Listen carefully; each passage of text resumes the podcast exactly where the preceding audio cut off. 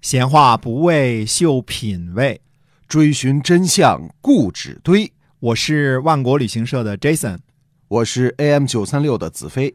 我们哥俩在新西兰跟您聊聊《史记》中的故事。各位亲爱的听友，大家好，欢迎收听《史记》中的故事，是由新西兰万国旅行社的 Jason 为您讲的。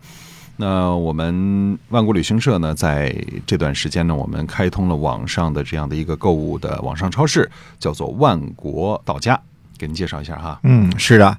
首先呢，我们这段期间连篇累牍的一直在做这个万国到家的广告啊，这个是没办法，我们的主业呢不能够从事啊。那当然，希望这个疫苗普及之后，我们很快就能够可以从事国际旅游啊。对对这个对相信指日可待 啊。啊，我嗯们二十多年的企业了，是吧？是这干的就是专业的旅游，对，但现在专业干超市啊， 是我们专业干超市，嗯超市我们干的也好啊。是。嗯，就希望把新西兰的海鲜、牛羊肉和新鲜的水果啊寄到中国去。那么也嗯感谢很多听众朋友的支持啊，我们看到您的下单了，非常感谢啊太啊。棒了哈。呃，无论多少大小，呃，都是一样的。然嗯后加入我们的客服，有问题就问啊。没错啊，然后无论您是吃到我们的樱桃了，还是买到我们的海鲜或者牛羊肉了，我们都一并在这儿感谢。嗯，嗯，对，接着还是讲《史记》中的故事啊。好，嗯，上次呢，我们呃上几次吧，等于讲了公元前二百六十三年啊，呃，这个时期呢，为什么要多讲呢？因为它是一个一种大的思潮的这个转变的时候，嗯。表面呢看似平静，因为基本上到公元前二百六十五年到二百六十年这段期间，表面上看似平静，但实际上平静之下呢是暗潮汹涌。所以新陵君呢，我们讲了他对魏安喜王的一次劝谏，嗯、而且断言呢，这一年呢才是诸侯合纵抗秦开始的年份儿，也就是说这个时候呢，有了合纵，有了连横，就是所谓对秦的意义啊，也是我们通常大家理解的所谓的合纵连横啊，并不是从苏秦和张仪那时候开始的，嗯啊，信陵君本人也是在公元前二百六十三年左右才认识到联合抗秦的意义所在。所以说，即使是信陵君在这之前，他也没有意识到山东六国应该可以这个联合起来抗击秦国嘛。对的，我们还是看一个《战国策》当中的一个故事啊。嗯这个事件呢，可以肯定发生在公元前二百六十三年之前。呃，在魏国攻击管的时候，那么这个故事说呢，说魏军呢攻打管邑不能够攻克，这么一个管故事啊。嗯管呢位于今天的河南郑州。那距离新郑呢已经非常近了啊！这里曾经是周初的时候管叔的封国，那管叔呢被杀，封国取消，他也没后，地名和姓氏呢却就此流传了下来。就是这个地方的什么人，就是这个姓氏的由来的最主要的一个说法，人们怎么叫他源啊于？这个封地哈。哎，嗯，那么管也是一个大姓，看来又是源于河南哈。嗯，呃，天下大姓十之八九源于河南啊，天下之中嘛，对吧？对，四方诸侯进贡道理君，这是周公旦说的嘛，中原对吧？嗯接着讲这故事啊，守卫管义的这个管守啊，是安陵人缩高的儿子。信陵君呢，就派人对安陵君说了，说请您呐、派遣缩高给我，我会给他五大夫的官职。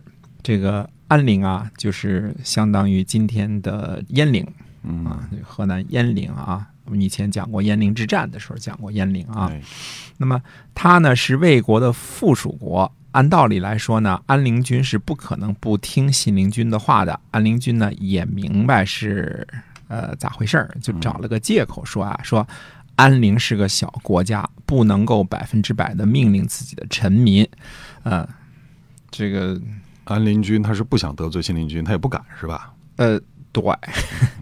那么最后呢，实际上啊安陵君呢派了个向导，带着使者呢到了缩高的住所。嗯啊、那使者呢又重复了信陵君的命令。啊，嗯那么安陵君都不敢，那苏高就更不敢了。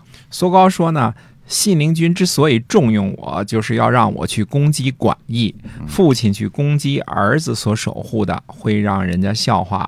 如果因为我的缘故，管义被拿下，那是儿子背叛了主人。父亲交给儿子背叛，这肯定不是信陵君所高兴看到的。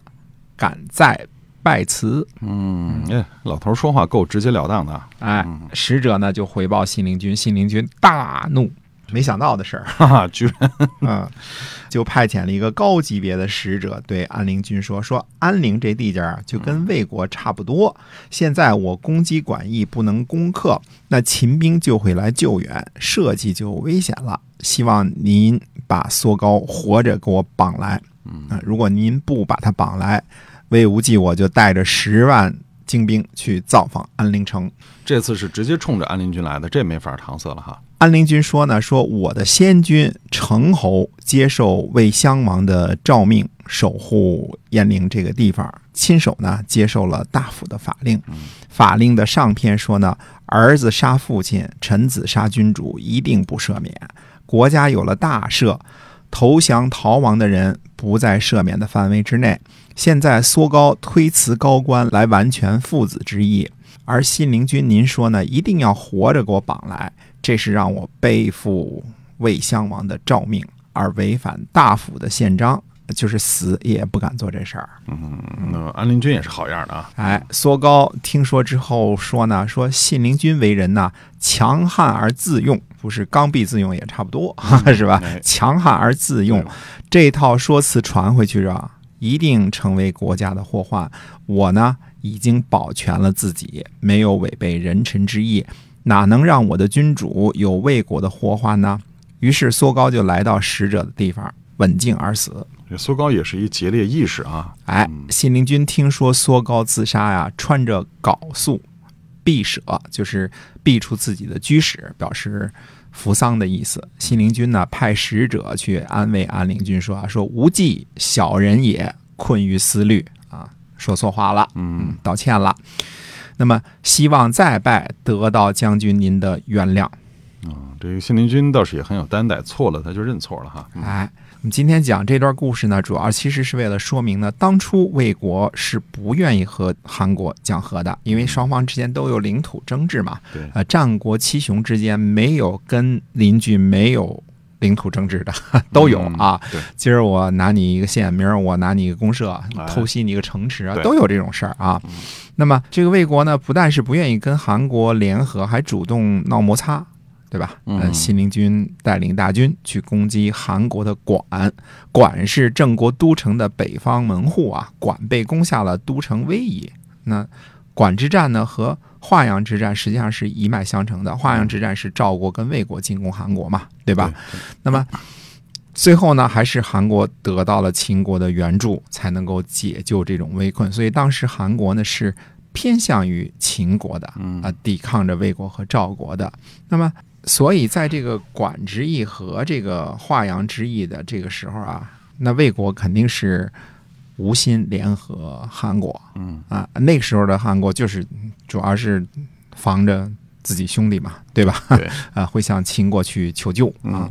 不过呢，到了公元前二百六十三年的时候，虽说韩国是孤儿寡母当政，可是经过三年被攻打，肯定明白了秦国的真实意图了。嗯所以，公元前二百六十六年，范雎上位啊，这个实行远交近攻的这个政策呢，才是促使山东六国合纵的真正的原因。哦，所以是哪里有压迫，哪里就有反抗。对了，嗯哎，我们讲过两段信陵君的故事了啊，那好像都不怎么正面的。那大家知道，其他信陵君的故事都是很正面的啊。呃，这是只是一个凑巧啊，因为我们一再得声明，信陵君呢是那个时期的坚决的合纵派，而且是四大公子当中没有污点的人物。嗯，嗯，非常的正面的一个人物。大家呢也能够理解，即便是非常正面的人物，他也可能有他小的瑕疵，是的，这样才真实呢。嗯，那个高大全的人物，完全高大上的人物，无论是在现实还是在电影当中，那都不真实。嗯，那只都存在想象中哈，对，那都是那都是这个 经过了好多嗯那都是加工的、粉哎粉饰过的是吧？对的，就跟这个现在看这个你照着这个现在的相机照出来照片去相亲，那你肯定瞎了，对，嗯，是肯定相着谁呢？ 怎么不认识啊？是 吧？ 跟照片啊上不一样啊。行，那我们下回讲讲信陵君其他的故事啊。好，那么我们是由新西兰万国旅行社的 Jason 为您讲的，请您关注我们的线上超市万国到家。我们下期节目再会。再会。